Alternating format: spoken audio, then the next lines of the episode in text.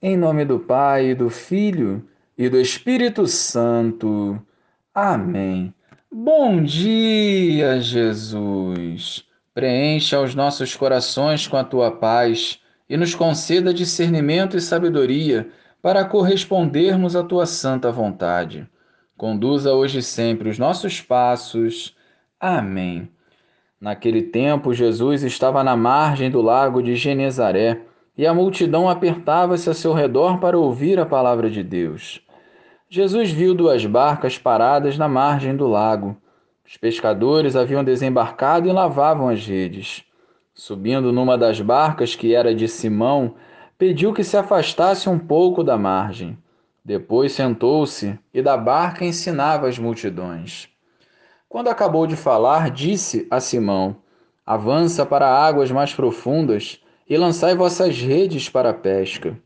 Simão respondeu: Mestre, nós trabalhamos a noite inteira e nada pescamos, mas em atenção à tua palavra, vou lançar as redes. Assim fizeram e apanharam tamanha quantidade de peixes que as redes se rompiam. Então fizeram sinal aos companheiros da outra barca para que viessem ajudá-los. Eles vieram e encheram as duas barcas a ponto de quase afundarem. Ao ver aquilo, Simão Pedro atirou-se aos pés de Jesus, dizendo: Senhor, afasta-te de mim, porque sou um pecador. É que o espanto se apoderara de Simão e de todos os seus companheiros, por causa da pesca que acabavam de fazer. Tiago e João, filhos de Zebedeu, que eram sócios de Simão, também ficaram espantados. Jesus, porém, disse a Simão: não tenhas medo, de hoje em diante tu serás pescador de homens. Então levaram as barcas para a margem, deixaram tudo e seguiram a Jesus. Louvado seja o nosso Senhor Jesus Cristo, para sempre seja louvado.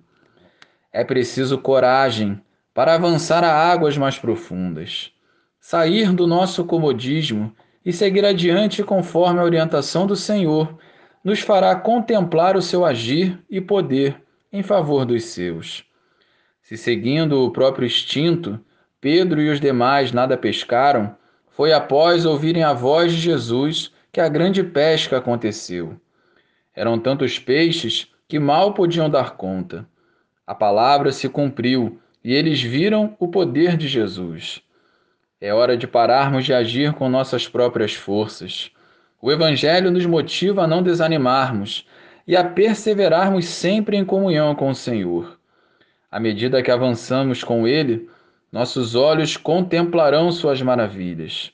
A palavra se cumprirá à medida que confiarmos e avançarmos conforme o direcionamento do Senhor. Em atenção à palavra de Jesus, sigamos confiantes que tudo está nas mãos dele e que a sua providência jamais faltará a quem o seguir verdadeiramente. Glória ao Pai, ao Filho e ao Espírito Santo, como era no princípio, agora e sempre. Amém.